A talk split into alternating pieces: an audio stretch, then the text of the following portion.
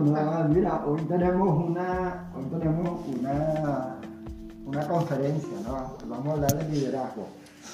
Algo que para los muchachos es eso que aspiran a ser líderes. Tú que eres manager, bueno, más todavía. Bueno, eh, muchas cosas que comentar, ¿no? Eh, la verdad que cuando invitamos a David queremos hablar de política, de cultura, de deporte, pero no alcanza una hora.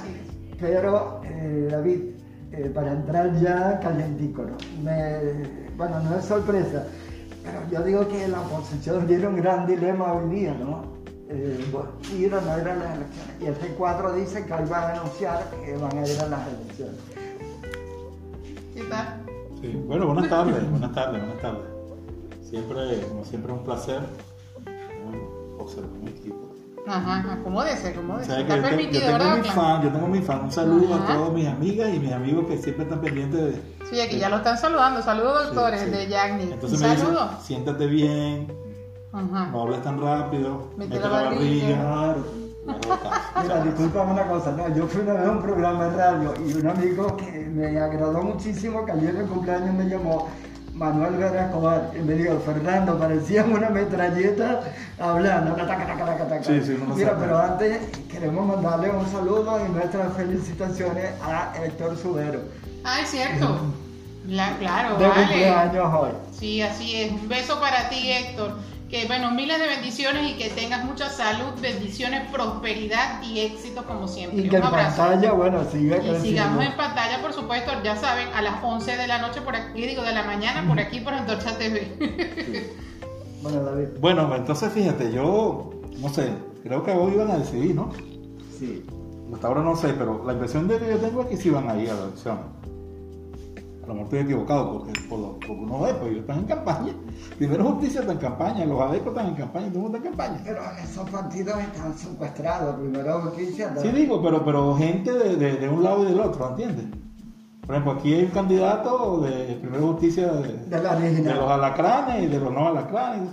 Pues yo creo que al final me parece a mí que van a participar.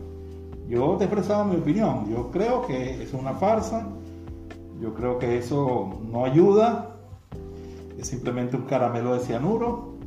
Yo no creo en esos diálogos de México, no creo en esas cosas. Ahora, yo respeto a la gente que va a participar, pues, porque tiene su derecho también. Pues. Pero es eso, ¿no? Ahora, hablando del liderazgo, porque yo creo que, el liderazgo es un tema muy importante y que, no se trata mucho en, los medios. Bueno, hay que ver cómo está el liderazgo de, los opositores entonces. Claro, y vamos a analizar ¿Por qué los liderazgos están mal? Pero fíjate, volviendo a eso, yo vi la encuesta de data análisis, bueno, yo no sé qué le pasó a Luis Vicente León, no, no, no sé.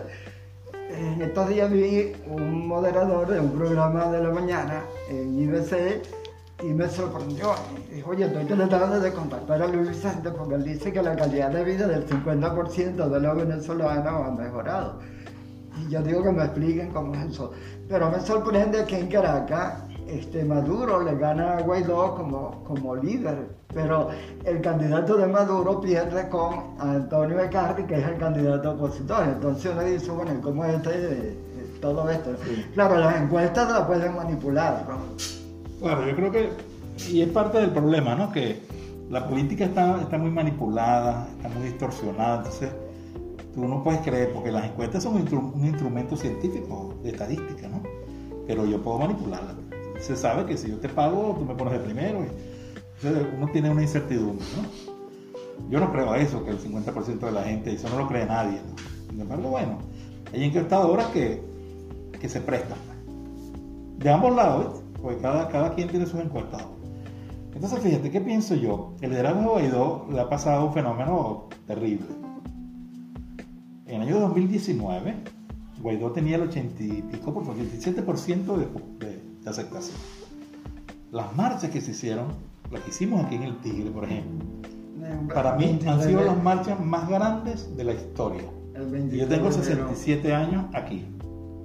Es posible que cuando Gómez, yo no sé, pero yo nunca había visto unas marchas así, sin autobuses, sin dar dinero, espontáneos, con entusiasmo, con, ah, con mucha alegría, con mucha fe, con mucha esperanza.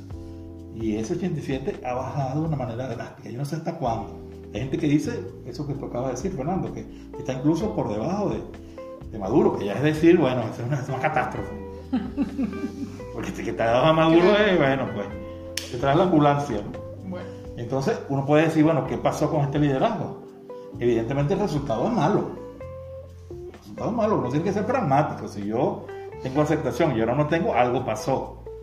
Entonces, precisamente, uno de los problemas de los líderes es el concepto de la credibilidad. ¿eh? Porque un líder es una persona, primero, es bueno saber qué es un líder, qué es liderazgo y qué es lidera, liderar. Un líder es un estatus, es un lugar que yo ocupo en una organización. ¿verdad? En este programa los líderes son dos, pues, ¿verdad? Hay gente, en esta empresa a lo mejor el líder es el dueño de la, de- la estación. Pero muchas veces la gente ocupa el estatus, pero no hace liderazgo. Porque el liderazgo es la acción. Es un proceso de inducir a otro a lograr una meta común. Es decir, hay gente que tiene el puesto de líder, pero no lo ejerce. Entonces, que en unas casas, el papá y la mamá son los líderes, pero el que, el que- el que es más líder es un hermano, un tío. O sea, no siempre el líder ejerce liderazgo. Exacto. Porque el liderazgo implica una acción concreta. Y liderar es una mezcla, ¿no? Cuando yo tengo mi estatus y ejerzo adecuadamente mi papel, el rol y el estatus, yo liderizo. Yo liderizo la política, la religión, el deporte, la economía, porque hay líderes de todo, ¿no? Entonces, el liderazgo implica que yo influyo en los demás para que me hagan caso. El liderazgo es poder. ¿Poder qué, Fernando? Que tú hagas lo que yo quiero. Yo te induzco a ti a hacer lo que yo te propongo. Para yo hacer eso, tú tienes que creer en mí. Porque es muy difícil que tú sigas a alguien en el cual tú no lo crees. Claro. Y para yo creer en ti, yo tengo que ver que las acciones que tú haces van en lo que yo creo que debe ser.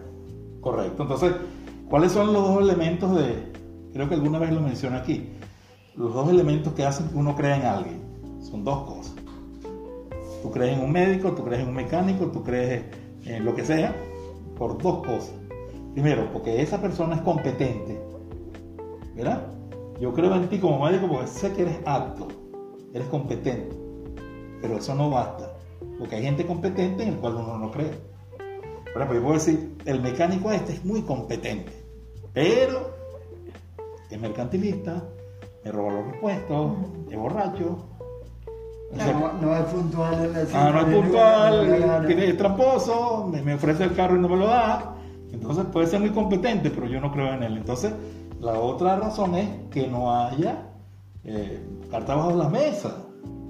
Que tú creas en alguien porque es transparente y eso vale todo. ¿Ves? Entonces, ¿qué pasa con Guaidó? Tiene un alto nivel de credibilidad. ¿Qué pasó? Con esos dos elementos se deterioraron. Su competencia de que él era presidente interino, ¿vale? Él tenía unas funciones, tenía unas metas, tenía unas tareas y no las cumplió. Cumplió algunas, otras no. Y segundo, que la gente dice, bueno, ¿qué es lo que? Aquí hay algo oculto. ¿Cuál es la cuestión de, de López, del otro? ¿Quién influye más ahí? ¿Él es un títere o no es? Entonces, perdió esa fuerza. Y eso explica que ese liderazgo haya entrado en, en caída, pues en caída libre, ¿no? Y eso es gravísimo porque una sociedad no puede vivir sin líderes. Eso es imposible. O sea, los líderes aparecen. Una sociedad, una organización no puede vivir sin líderes. Los líderes se pueden morir, puede hacer lo que sea, pero siempre va a aparecer líder. Porque no es posible funcionar sin coordinación, sin integración. Y el, el líder lo que hace es eso. ¿Te das cuenta? Entonces, es un drama para un país que el líder oficialista, la gente no cree en él porque el 80% de la gente rechaza a Maduro. Y esas son las contradicciones que te dicen, bueno, el 80% lo rechaza. Y el tipo gana las elecciones. Bueno, ¿qué locura es esta? Dicen 85%. ¿Qué locura es esta? Entonces, yo lo que quiero decirle a la gente es que la política la inventó el diablo. En política 2 más 2 no son 4. En política no siempre ganan los buenos, los nobles.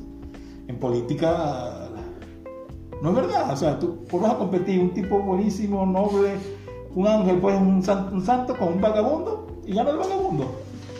¿Por qué? Porque eso es más complicado. Entonces, Exacto. es dramático para nosotros no tener un liderazgo porque eso nos hace sentir vacío. Es como cuando tú no tienes guías, tú no quieres orientador, porque el, el- el líder también es un orientador, es un modelo. ¿no? Tú admiras al líder, ¿no? Una persona Lo admiras, dices, oye, a mí me gustaría ser como esa persona. Claro. Entonces, no tenemos punto de referencia. Pero Así es, yo bueno. creo que nosotros somos muy cómodos y siempre queremos o aspiramos que el líder es el que haga todo.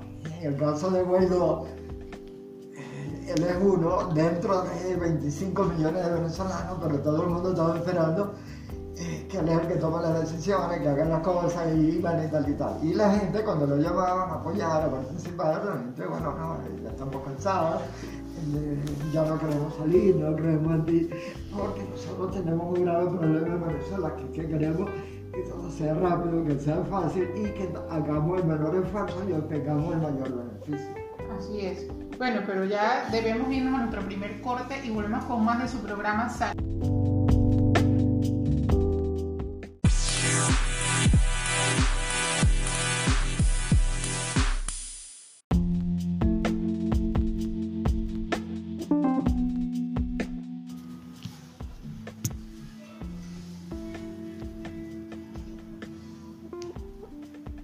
Ya estamos de vuelta en su programa Salud y algo más.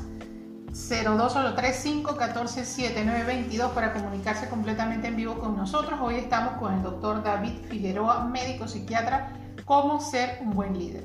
Pero quedó una pregunta en el espacio anterior, doctor, y era sobre el liderazgo de Guaidó y todo lo que ha decrecido, ha descendido exponencialmente este liderazgo. Y la pregunta era que el liderazgo aparentemente era compartido pero no lo sabíamos en fondo o sí, no, no sabíamos cómo se manejaba eh, o cómo se maneja el liderazgo actual de la oposición que parece ser muy compartido, ya que lo perdió todo aparentemente. Claro, claro. eh, el líder es la figura que aparece. Detrás de un líder hay todo un conjunto de gente, ¿no?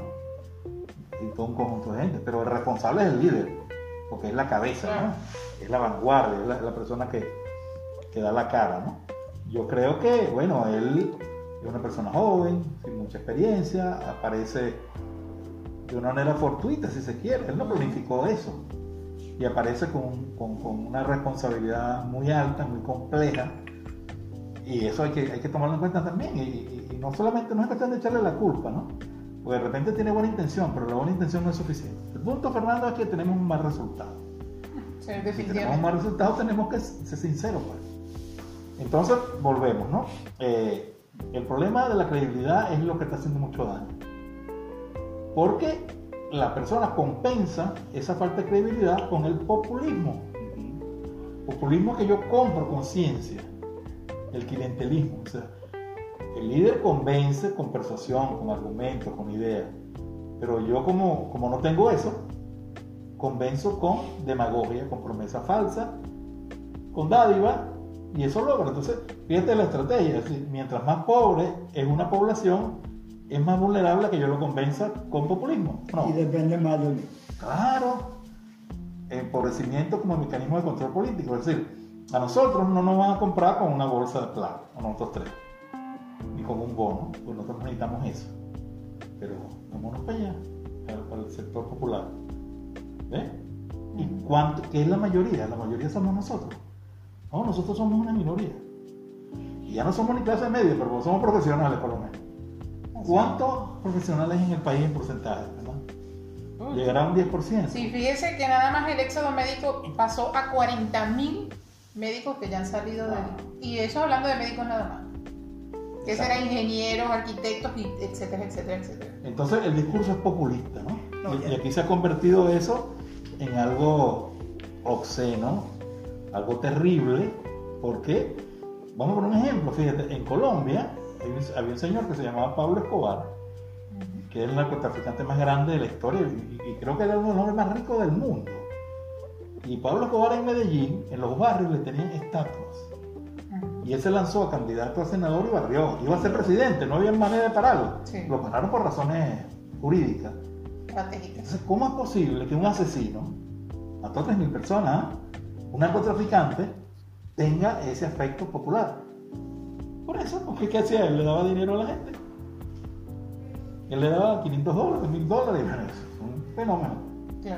Entonces es un problema de educación, un problema lamentablemente de, de pueblos donde nuestro nivel no es el más adecuado. Y muchas veces uno entiende a la gente, ¿no? Porque si yo voy a, voy a, a, tu ca- a la casa de unas personas del sector popular y doy un discurso de lo que debe ser, de los valores y cosas, pero la persona al final me dice, mi doctor, eso que usted dice es muy bonito, pero yo tengo hambre.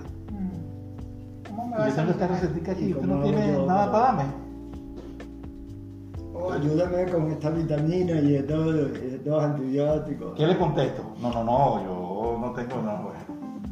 Es así, o sea, lamentablemente es así. Y, y- y ahorita Ana me decía, bueno, pero pues si es así, estamos condenados. No, yo creo que no.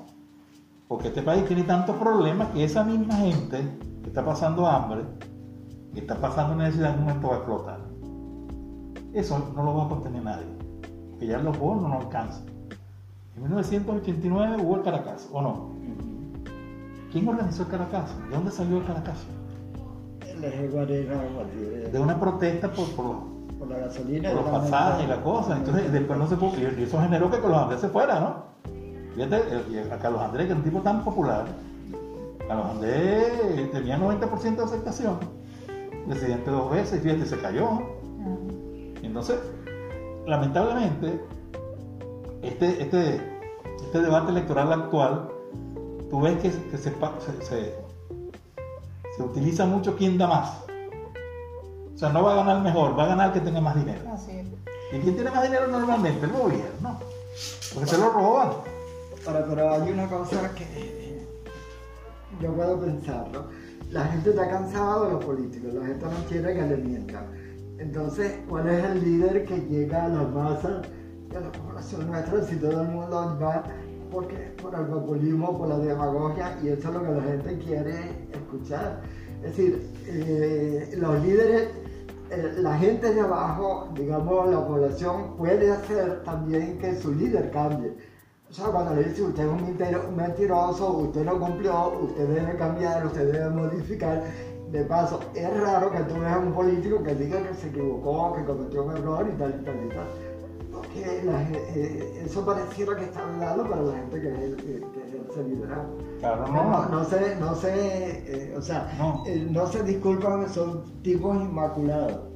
Tú tienes toda la razón. Y precisamente una de las cosas de hablar de estos temas es decirle a la gente, mire señores, cojan bien, ¿vale? Vamos a decirle a alguien, mira, buscate una pareja buena, ¿vale? Una persona decente, haga un tipo de drogadicto, ladrón, que te, que te caiga a golpe. Claro, que te golpee. Búscate un tipo que te dé cariño. Entonces hay que educar un poco a la gente. Yo creo que sí es verdad, la gente muchas veces está consciente de la situación. El problema es que la necesidad hace que tú cedas cosas, ¿no? Y vas cediendo en la ética y cuando te das cuenta te estás corrompiendo. Pero yo creo que este país va a llegar un momento que la gente se va a hartar. Ya la gente no cree en nadie. Esa bolsita, como dije antes, ya no es suficiente va a haber protestas. Aquí hay muchas protestas a pesar de la pandemia. La pandemia le ha beneficiado al gobierno. ¿Por qué? Porque no, bueno, nosotros estamos aquí con un tapabocas, no, no podemos convocar una manifestación, no podemos hacer nada. Pero cuando esto pasa, yo estoy seguro que la protesta se va a intensificar y va a aparecer ese, esa fuerza popular en reclamo de sus derechos, porque la gente está clara que esta gente no reclama mi derecho. Es como la gente te dice, doctor, yo, yo sé que usted tiene razón. Que este tipo es un bandido. Oye, pero es el que me da. ¿Ves? Entonces, la idea es que él entienda que no, no es que te dé, sino que te dé un trabajo, que te dé Que te dé educación herramientas para, para que tú puedas salir adelante. ¿Entiendes? Entonces, la gente no es tan tonta y la gente muchas veces también les aplica a uno, ¿no? Agarra por aquí y agarra por allá. También, sí. Viene el rojo y le quita el rojo. Y viene el otro y le quita el otro. Y bueno, porque ha aprendido, pues aquí es así, pues.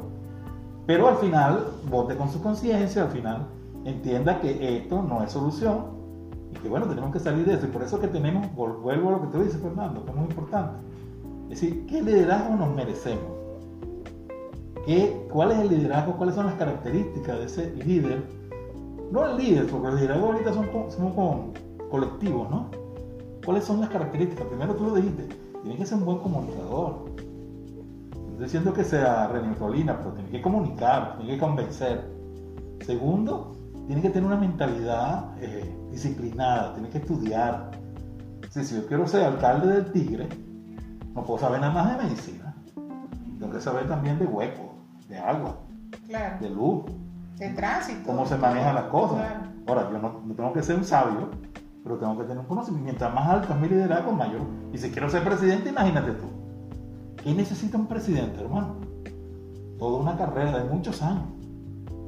¿Verdad? Lo otro, tiene que tener una capacidad de síntesis. Es un liderazgo del siglo XXI, donde hay mucha información, donde la informática, la inteligencia artificial está ahí. Entonces tiene que ser capaz de recibir mucha información, analizarla, evaluarla, sintetizarla. Mente disciplinada, mente sintética. Ser creativo ante los problemas que hago. Crear cosas nuevas. Y además ser un líder con un marco ético de trabajo. si tiene esos ingredientes, ese líder es bueno. ¿Entiendes? Y ahí en Venezuela la gente hace muchísima. Muchísima en todos los niveles. El problema es que no quiere meterse el problema o, Claro, pero, aquí va a haber, como tú, dijiste algo, que si no creo en este, en A, no creo en B, va a haber, en este país no hay un espacio para un nuevo liderazgo. Entre unos años, y eso no lo estoy diciendo yo, eso lo dice mucha gente que sabe más que yo, va a haber un espacio de nuevos líderes. ¿ves? Yo sueño con esto, sí. Sueño no, sino que yo veo cosas así. Hay que salir de estas personas, ¿verdad? Hay que crear un gobierno de transición, cinco personas, que tomen medidas fuertes, que no esté pensando en reelección, que no esté pensando que si hago esto no es popular, duro, pa, pa, resuelvo. Fortalezco las instituciones un año, dos años, y después hago las elecciones.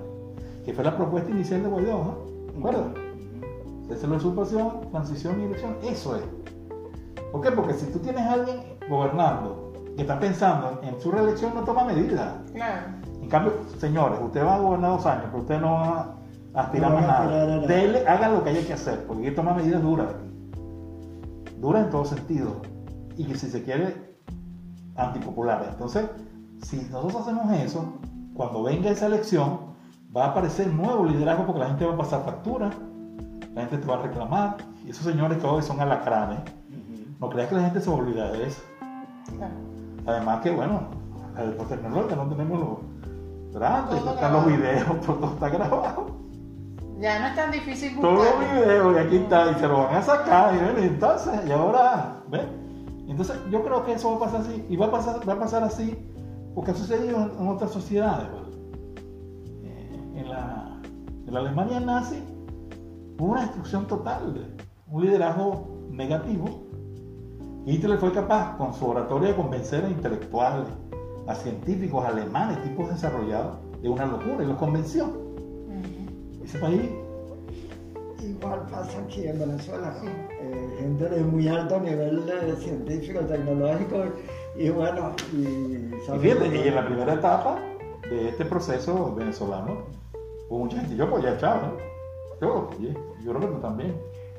La primera ahí me debatí mucho para que se aprobara no, la, constitución. porque la oferta era buena, pero inmediatamente nos dimos cuenta que el tipo era un farsante, era, era todo mentira. Lo que quiero decir es que esas cosas son posibles, lamentablemente no tenemos la bola de cristal para decir que es mañana, pero hay que seguir luchando, hay que seguir educando, hay que seguir trabajando con la gente y este, siempre aparece, siempre hay una reserva moral.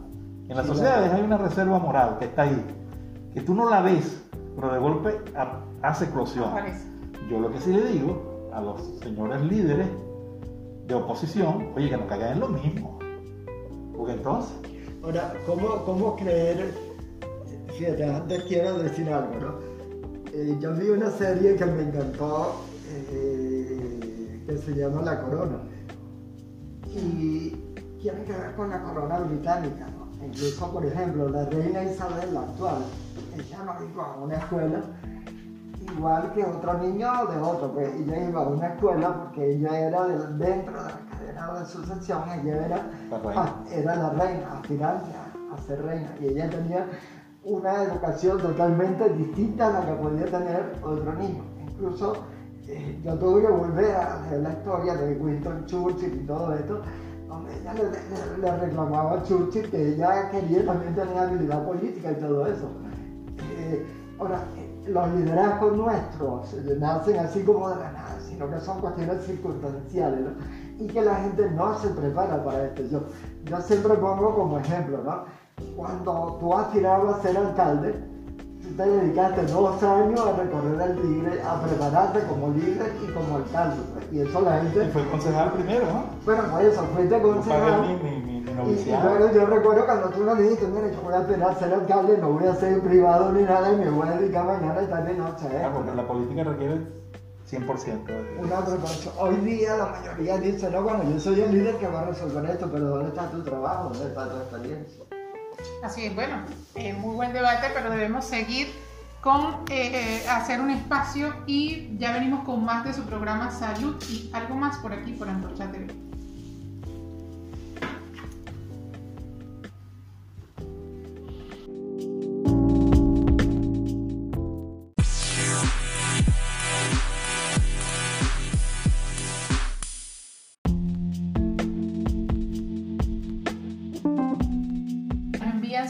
Semana. Todos los lunes y viernes estamos acá a partir de las 4 de la tarde. Hoy con el doctor David Figueroa, médico psiquiatra. Y bueno, después de conversar en los, en los, en los anteriores cortes, definitivamente nosotros estamos rodeados de liderazgos negativos, doctor. Explíquenos un poco eso. ¿Hay liderazgos positivos y negativos? ¿O depende de cómo lo veamos? Sí, sí, sí, es una buena pregunta porque acuérdate que el concepto es, líder es el que influye para que los otros hagan lo que él dice. Un líder tiene que, ser- tiene que tener seguidores, ¿no? Claro. O sea, yo digo, yo soy líder. Si no tienes seguidores, no eres líder. Puede ser dos, puede ser diez, puede ser un millón. Hay líderes, hay líderes micro líderes. O sea, hay líderes en mis casas. Claro. Hay líderes comunitarios, hay líderes locales, hay líderes regionales, hay líderes mundiales. Hay líderes globales del planeta. El Papa es un líder del planeta. Es un líder religioso del planeta. Mandela era un líder político del planeta, Gandhi. Entonces, uno tiene que ubicarse donde está, uno, ¿no? Entonces, las personas que usan el mal, pero un PRAN, para que, para que la gente que está viendo entienda un PRAN, el jefe de las cárceles es un delincuente, es un asesino, por lo que ustedes quieran, pero él ejerce liderazgo en ese contexto. Los presos hacen lo que él diga, ¿sí? Él es el que dirige, sí. Él dice, usted se acuesta aquí, usted se acuesta allá. Usted me cuida este, esta. Él, él es un líder, pero negativo. ¿Entiendes? Entonces, el líder negativo orienta las metas hacia cosas malas, pues. Entonces, un líder negativo es un desastre, ¿no? Entonces, si yo soy un bandido, soy corrupto, me preocupa nada más enriquecerme y soy el líder de una comunidad o de una región o de un país, ay mi madre, que mucho es lo que está pasando, ¿no? Uno en televisión no puede decir muchas cosas, pero es lo que está pasando, ¿no? Es decir, aquí hay acusaciones de narcotráfico, de gente de altísimo nivel, Corrupción. aquí, aquí corrupción, de dinero, se ve el modo de vida de gente que no tenía nada y ahora tienen mucho. Entonces, ¿cuál es el objetivo de ese líder? El objetivo de, de los gobiernos ¿vale? no es otro que mejorar la calidad de vida de la gente. ¿Por qué tú quieres un alcalde? Porque te mejore, Claro. ¿verdad? Claro. Entonces resulta que yo logro un puesto y me mejoro soy yo. Yo sí estoy bien, pero la gente está, está muy mal. Entonces hay una involución de esa cosa. Entonces hay una ambición de poder, porque poder y liderazgo están muy juntos. ¿Verdad? El poder es la capacidad que yo tengo que los demás hagan lo que yo quiero. Eso es una cosa que mueve. Las relaciones personales son de poder, las relaciones de pareja son de poder. En una pareja hay poder. Si tú te dejas que tu pareja tenga más poder de ti, va a abusar de ti. Los seres humanos abusamos del poder. ¿Verdad? Si yo soy tu pareja y tú no me amas mucho y yo me vuelvo loco por ti, tú me vas a maltratar. Exacto. ¿Lo vas a hacer? Claro, te Porque a nadie, nadie es exacto, pues, pues. Ujú. Porque el poder, el poder y el poder enferma. ¿Por qué enferma? A las personas que no están preparadas. ¿Verdad? Como dice, tú quieres conocer a alguien, dale poder. Ujú. O quítale poder. La gente dice, mira, este, esta persona era así, así, asado, y ahora, bueno, no saluda a nadie, se cree la última Coca-Cola del desierto y se enfermó de poder. Entonces tú te acercas y le dices, mira, me parece que eso que estás haciendo es malo, bueno, se vuelve loco y se rodea de aduladores. ¿El adulador qué es? Un traidor. Los, los, los jalamecates son traidores en potencia.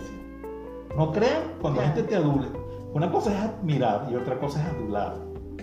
Admirar que te digo, oye, tú eres una buena pediatra. Pero si yo te digo, tú eres la pediatra más, mejor Sí. de- de- del, del mundo, te digo, ¿qué, te pasa? Sí, ya momento. ¿Qué, qué hubo? ¿Qué hubo? Hay que ver bien ¿Ves la diferencia? Sí, sí. Ah, porque el adulador busca algo, ¿entiendes? Que tú me des algo, ¿verdad? Y cuando dejas de dármelo, te traiciono. Esos son los aduladores. Entonces el tipo se rodea de aduladores, está lleno de dinero, en una sociedad como la nuestra, mercantilista, donde el dinero, ¿cuánto tiene? ¿Cuánto vale, no? Esa persona se enferma. Y personas, Fernando y yo conocemos muchos de esos líderes nacionales que trabajan con nosotros hace 30 años. Y trabajamos juntos, porque incluso yo soy más viejo que muchos de ellos. Y yo digo, bueno, pero ¿qué le pasó a esta persona? va? El tipo no era así, era un hombre sencillo, un hombre del pueblo, y fíjate, se conformó por eso, porque enferma. Te enferma el ¿Quién poder más? cuando no estás preparado. Entonces, para asumir el poder hay que tener mucha madurez. Para uno no embriagarse, uno se embriaga de poder. Y mucha humildad también. Mucha humildad. Uno de los poderes más limitados y más vulnerables es el político. El poder político, tú estás hoy arriba, pero mañana estás abajo. Es como una espuma. Yo digo, estos alcaldes, candidatos y cosas. Obvio ustedes son alcaldes, pero mañana van a andar por la calle. Yo ando por la calle solo con mi carrito viejo. Entonces el poder político es efímero. Entonces no te vayas a maltratar a gente ni a hacerle daño a la gente sin necesidad, porque te van a cobrar. Porque es un poder muy efímero. Tú has visto lo que estamos hablando de Guaidó. Yo puedo tener un, alto índice de popularidad y se me cae de un día para otro. El poder político es una cosa increíble, Fernando. Nosotros lo hemos vivido. ¿Ves? Entonces hay que tener cuidado porque hay gente que no está preparada para eso. Yo siempre digo, cuando nosotros perdimos la alcaldía, eh, yo voy al otro día a la alcaldía y solo me saludaron dos personas. Es La señora Lourdes, la señora Lourdes, que era la secretaria, un saludo señora Lourdes, sí, mi respeto, sí, que era la secretaria nuestra, y el Padre Jesús. Fueron los únicos que el padre me dijo, "Ay, muchachos, no, no ganaron, y el padre me, me abrazó, ¿no? Y me pasó De ese mismo ejemplo, hay muchos ejemplos. Un amigo nuestro, no voy a decir el nombre, pero la gente sabe, que fue gobernador. Y él perdió, perdimos la gobernación porque estábamos en ese proyecto. Entonces, yo lo llamé un día. Y me dijo, estoy en Margarita, con celular, ¿no? Eso fue hace 20 años. Entonces me dice, oye, David, la única llamada que recibió hoy es la tuya.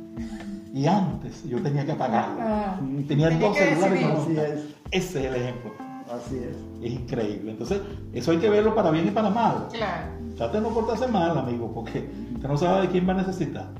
Lamentablemente, entonces tenemos que construir nuevos liderazgos. Lo que decía Fernando, lo que decía Ana, tenemos que enseñarle a la gente que es un líder, cuáles son esas características que tiene para que la, la persona escoja mejor. pues. Es decir, tiene que ser buen comunicador, tiene que ser ético, tiene que, que- que- que manejarse con congruencia. Yo estoy viendo ahorita que algunos candidatos a alcalde, y no quiero señalar, no quiero personalizar esto, están haciendo promesas demagógicas, pero increíbles. Hay unos que dicen que van a convertir la ciudad en la ciudad más importante de Venezuela, que va a traer inversionistas. No. ¿Qué inversionista va a venir para acá con un problema del Ejecutivo? Las alcaldías tienen muchas limitaciones, ¿vale? Una alcaldía sirve para pocas cosas. El alcalde no tiene poderes. El alcalde no maneja la educación, no maneja la salud, ¿ah? no maneja la seguridad. No es tan importante. Las cosas básicas, la economía la manejan los alcaldes. Entonces, como yo voy a prometer que voy a traer empresas y aquí va una persona que gane 5 dólares va a ganar 400? Eso es demagogia. Me lo barato. O otro que diga, yo voy a lograr reencontrar a los venezolanos, reunificar el país. ¿Qué vas a reunificar nada? Lograr un grupo de venezolanos que, que es muy local. Entonces, yo creo que, bueno, mira, el político tiene que prometer cosas, pero prometan cosas realistas, porque la gente no es tan tonta, ¿no? Claro. y después la gente te pasa factura. Ajá, yo te mentí para que tú me dieras el voto, pero después, y volvemos, ah, pero tú lo dices en televisión, que yo iba a ganar más dinero, que aquí iba a venir un inversionista, que aquí iba a resolverse todos los problemas, que ah, no. Yo creo que, como decía Churchill, ¿no? Yo les prometo sangre, sudor y lágrimas. Y eso es lo que hay que plantear. Y Winston Churchill, en medio de la guerra, a Inglaterra le dijo con mucha sinceridad y mucha hidalguía Claro. y mucha madurez, yo le prometo esto, mano. Los candidatos a alcalde prometan sangre, sudor y lágrimas. Y no estoy prometiendo fantasía, porque entonces, si, si, si, si son diferentes, ¿no? Aunque ellos dicen que son diferentes, lo demuestran. Oye, nos quedamos así como. Sí, ¿eh? bueno, no, no, porque no, de repente pasó muchas imágenes por la. No. No, porque, porque eh, yo creo que uno de los graves problemas de la América es el populismo. Sí, señor. Sí. Fíjate, María Fernanda, ojalá que María esté allí. Un día me dijo, ¿por qué nosotros tuvimos que nacer en América y no en un país de, de. Yo digo, bueno, porque tu mamá y tu papá viven aquí, pues nosotros no vivimos en el Reino Unido, ni estamos en Estados Unidos, ni estamos en Escocia. Estamos en un país que se llama Venezuela, donde aquí el populismo y uno de los grandes problemas nuestros de, de América, porque imagínate, ¿por qué Perón fue tantas veces en Argentina eh, presidente? Por la demagogia, el populismo, y Evita lo siguió. Eh, Evita siguió con la misma receta. pues. Entonces, esos países que le prometen a la gente, eh, digamos, Villa y Castillo, y después tú ganas y te olvidaste de ellos. Pues la gente que te apoyó ya no está contigo, y eso hace que la gente se desmoralice, que la gente pierda el sentido de la realidad y de las cosas. Porque el problema en última instancia es educación. Bolívar, moral y luces son nuestras primeras necesidades. Un pueblo educado, eso no le pega.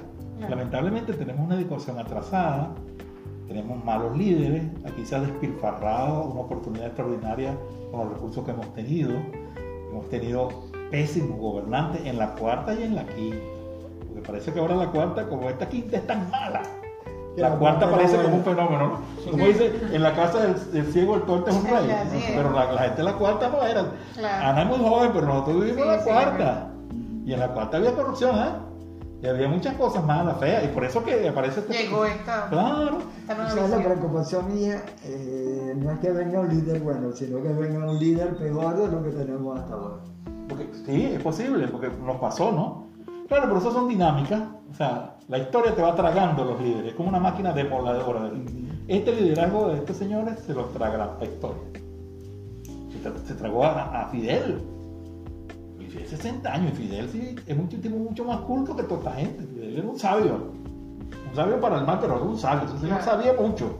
Y la historia lo Y demuestra además una obra muy inteligente. muy inteligente y, y- y la historia la historia se encarga de eso entonces yo sí creo que, que- que- porque uno dice bueno mira quién es el- por ejemplo nosotros que somos personas medianamente informadas quién es el presidente de Suiza ¿Sabes? quién es el presidente de Noruega quién es el presidente de Finlandia porque ahí no hay personalismo tú ves el, el tipo va el presidente va, va en bicicleta Va en bicicleta y vive en un apartamento. Aquí es presidencialismo, aquí tenemos un Mesías. Dios, que el tipo es Dios y todo eso, pero bueno, ¿quién es el presidente de, de- de Dinamarca? Esos países son desarrollados muy cultos. ¿Te das cuenta? Entonces, como decía tu hija, lamentablemente tenemos una, una tradición, ¿verdad? Que, que- que- que ha fallado mucho en los sistemas educativos, pero los pueblos pueden superarse. Los pueblos pueden superarse. Por ejemplo, cuando Gómez, hace el año 37 murió Gómez, este, la cosa era peor. O sea, hemos avanzado muchas cosas. Yo creo que lo que pasa es que muchas veces el, el dolor y el sufrimiento hace que uno diga, La oye, ansiedad pero, pero estamos mejorar". peor. Aquí hay gente preparada. Aquí, lo que decía Ana, ¿cuántos profesionales se han ido y son exitosos? La migración venezolana es una de las mejores migraciones, y, hay- y eso que últimamente están, te están yendo los malandros. Los malandros también se han ido, entonces no, no lo están haciendo cada más. eso, Sí, eh, eso eso es lo lo que están No regresando. están rayando. Pero eso lo están regresando. Fíjate, por ejemplo, el gremio médico. Los médicos venezolanos han demostrado altísima capacidad técnica. ¿Por qué no hay, eh, ustedes no vieron estos días que en el hospital de niños se murieron los niños porque no hicieron trasplante? Bueno, ¿por qué no trasplantan esos niños? Porque los médicos que los trasplantaban ya fueron. Se fueron. Ya no hay ni siquiera, incluso el mismo gobierno dijo no podemos trasplantarlo porque no tenemos medicamentos contra el rechazo. Cuando tú lo trasplantas, que no hay quien lo haga y al poco tiempo se van a morir porque van a... Por eso, Fernando, entonces, si tú agarras ingenieros, tenemos ingenieros muy buenos aquí. Y tenemos humanistas, tenemos sociólogos, tenemos economistas. Yo a veces escucho, escucho a través de los medios, gente que, que no son conocidas, pero son tremendos tipos, economistas brillantes, ¿vale? Yo digo, oye, pero esta persona, ¿por qué no un ministro, ministro de Economía este tipo? Resulta que el caballero este acaba de nombrar ministro de Educación a una señora que era gobernadora de allá y que nunca sabe de educación, sino que, bueno, acomódate aquí, pues. Ah, es el desprecio que él tiene por los ministros. Y el otro, el canciller lo puso ministro de Industria. Entonces, bueno, ¿cómo es esto, chico? O sea, yo juego béisbol, bueno, vamos, ponte a jugar fútbol. No, hermano, no es así. ¿Tú sabes lo que significa un ministro de educación de un país, ¿vale? No, pero, Yo hoy puse en Facebook que es un ministro de educación, no, no, no un artículo mío, sino que yo copié de una persona. Oye, vale, si el ministro no tiene esa concepción humanista de formar, que, que dijimos que la base de este asunto es la educación, y ponemos una persona como para darle un premio de consolación porque no sé qué cosa le pasó en Maturín, estamos fregados, mano. Por ahí no es. El tipo no le para a los... ¿Tú has visto? En salud, por ejemplo, ¿quién debe manejar la pandemia? El ministro de Salud. Pero el ministro de Salud no sale nunca. No, no, no Es sabe. la señora Delcy. La señora Delcy, ¿qué sabe de eso? ¿Qué sabe ella de eso? no, Con todo respeto. En el tigre pusieron a un tipo que nadie sabe de nada y fue que salió diciendo dónde eran los centros y hablando de COVID, de vacunas. y- Claro, entonces, Fernando y Ana, ¿cuál es el resultado? Pues, ante esto, ¿qué esperamos? Claro, No podemos esperar peras del olmo, ¿no? ¿Qué dice? así es. Ujú. Es así. Entonces, necesitamos nuevos líderes, necesitamos, los hay. No es que lo vamos a traer de otro lado, hay. Lo que pasa es que este sistema es un sistema que hay gente que se apoderó de esto, pues.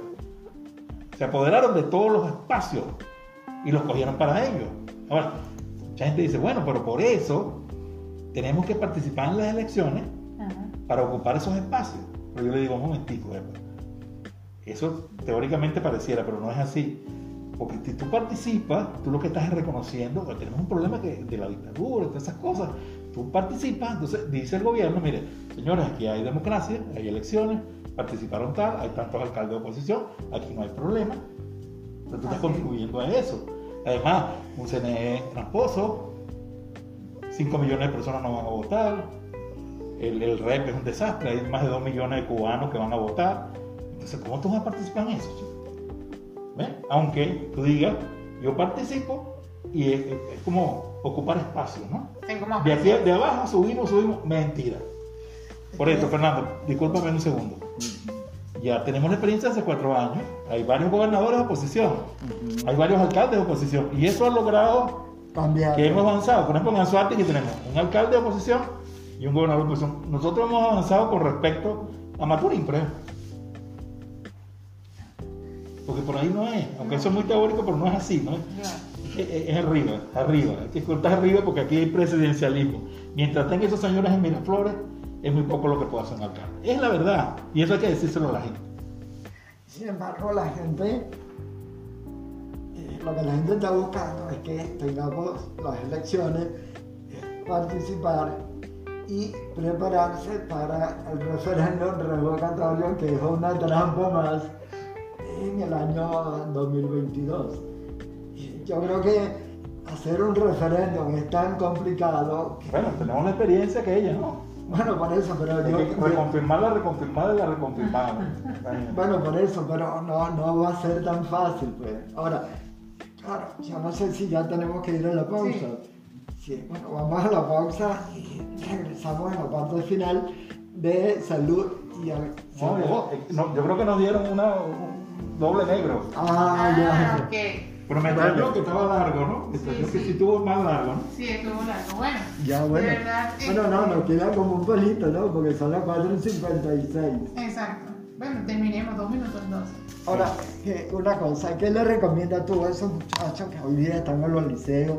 Que, porque nosotros, yo digo que nosotros venimos de ahí, pues, eh, o sea, eh, por ejemplo, el caso mío en el Liceo de Silverio González de, de Cumaná, yo participé en las elecciones de estudiantes, yo tuve que formarme como, como líder estudiantil, luego en Mérida, en la parte gremial. Eh, Esos muchachos que vienen de atrás, que nosotros tenemos que darle la antorcha, el relevo, ¿cuál es la recomendación para ellos que también esperan ser liderados? Claro, eh, es preocupante porque hay un deterioro, hay un deterioro, un deterioro, y los estudiantes también, fíjate, en el liceo, en los liceos compran conciencia. En los liceos la mayoría apoya al gobierno, porque el caballero aquel que murió se encargaba de los muchachos y son más susceptibles porque tienen menos experiencia y saben menos. Entonces, yo lo que creo que, que, la función de los menores, la función de la gente joven tiene que ver mucho con la familia. decir, el ejemplo que tú das en tu casa. Se puede ser pobre, pero se puede ser digno. Se puede ser pobre, pero se puede ser honrado. ¿Verdad? El ejemplo. O sea, los papás y la mamá están ahí para formarnos, para educarnos. Porque quizás la educación tradicional se encarga de la matemática, de la lengua, de las cosas, pero de las cosas cotidianas se encarga más bien en la familia. Claro, tú dirás, bueno, pero si, si el, jefe de la familia también está contaminado, bueno, pero habrá alguien, habrá un tío, habrá un vecino que actúe. O sea, nosotros estamos hablando aquí, parece una tontería, ¿no? Esto es un granito de arena, pero alguien nos puede escuchar. Y ese mensaje llegó y esa persona lo tomó en consideración. Siempre, siempre existe eso. Yo creo que, yo soy optimista realmente, soy optimista. Ahora, no lo veo a corto plazo y veo que va, va a ser un trabajo muy duro, pero tenemos con qué. Tenemos reserva humana y tenemos recursos. Este país es rico todavía, este país es bendecido, este país tiene de todo. este país es rescatable. Lamentablemente hay que ser un buen giro. ¿Eh? Tú sabes que yo una vez dije en un programa, creo que todavía yo dije una vez en un programa de radio que eh, yo no veía generación de relevo en los hospitales nuestros y que a corto plazo la salud en Venezuela iba a ser un caos, con lo que estamos viviendo ahora, porque bueno, no tenemos relevo en los hospitales, la mayoría de los colegas que están ingresando son de una preparación eh, muy deficiente y eso hace que la medicina nuestra se trasladó de Venezuela a los países del sur, Chile, Argentina, Uruguay, Ecuador, Perú, etcétera, etcétera. Eh, bueno, yo espero que algún día... Claro, pero, con todo y eso, tú ves también buenos muchachos. Dentro de ese grupo de gente mal formada, hay gente buena, que a lo mejor no están bien capacitados, pero son honestos, son trabajadores, tienen un marco ético, te preguntan, son preocupados. Entonces, esa es la reserva, hermano. La reserva siempre no es la mayoría. Las grandes transformaciones las ha hecho Vanguardia Bolívar estaba con 20 tipos. Y Bolívar era mantuano, Bolívar tenía dinero, era rico. No es que el pueblo venezolano estaba culto, vamos, no. El, pueblo venezolano apoyaba a los realistas. En la primera etapa de la independencia, ¿eh? pero estaba, apareció Bolívar, apareció Miranda, grupos de vanguardia, pequeños, pero que van haciendo trabajo. Y fíjate, y así es la historia, así es la historia. Entonces, bueno, tenemos que, ustedes aquí en este programa hacen cosas, otros un poquito por allá, un poquito por acá, pero el asunto es no rendirse y seguir luchando y decirle a la gente las cosas claras, sin grosería, sin acusar a nadie, porque uno no se va a poner a pelear con nadie. ¿no? Interés no es pelear con nadie, sino decir la realidad. Claro, yo no sé si yo tengo la verdad, pero hay resultados, ¿no? Y yo creo que ante esos resultados uno tiene que ser crítico. Nosotros no podemos decir aquí, no, nosotros somos médicos. Eso no es problema nuestro, la alcaldía no es problema nuestro. Nosotros es los pacientes y la clínica y el hospital. No, nosotros somos ciudadanos por encima de todo somos personas ciudadanas que nos, nos preocupa la sociedad. A lo mejor nosotros en lo personal vivimos tranquilos, pues tenemos las necesidades básicas satisfechas, pero uno tiene un deber como médico de agente de cambio social. Los médicos tienen mucha influencia. el médico llega mucho y hace un trabajo. Yo siempre digo que... un líder, un líder social. Yo siempre digo que los médicos somos líderes en potencia y el médico que no ejerce ese liderazgo, bueno... Y aquí tenemos la presidenta del Rotary, que hace liderazgo social. Ahí está. ¿Ya está listo? ¿Ya sí, paz presidente. ¿Y por qué tan rápido? Ah, porque no puede un año. Mira, oye, tú tienes que reelegirte, chica. Bueno, el año que viene. Es la dictadura, sí, una dictadura. Sí, oye, pero fue rapidísimo, ¿eh? Sí, sí, fue Bueno, en realidad ya he sido dos veces. Ah, sí. Sí. Bueno, ya tenemos que irnos y eh, los dejamos. Tengan un feliz fin de semana. Nos vemos este próximo lunes a partir de las 4 de la tarde por aquí, por Antorcha TV. Un abrazo para todos.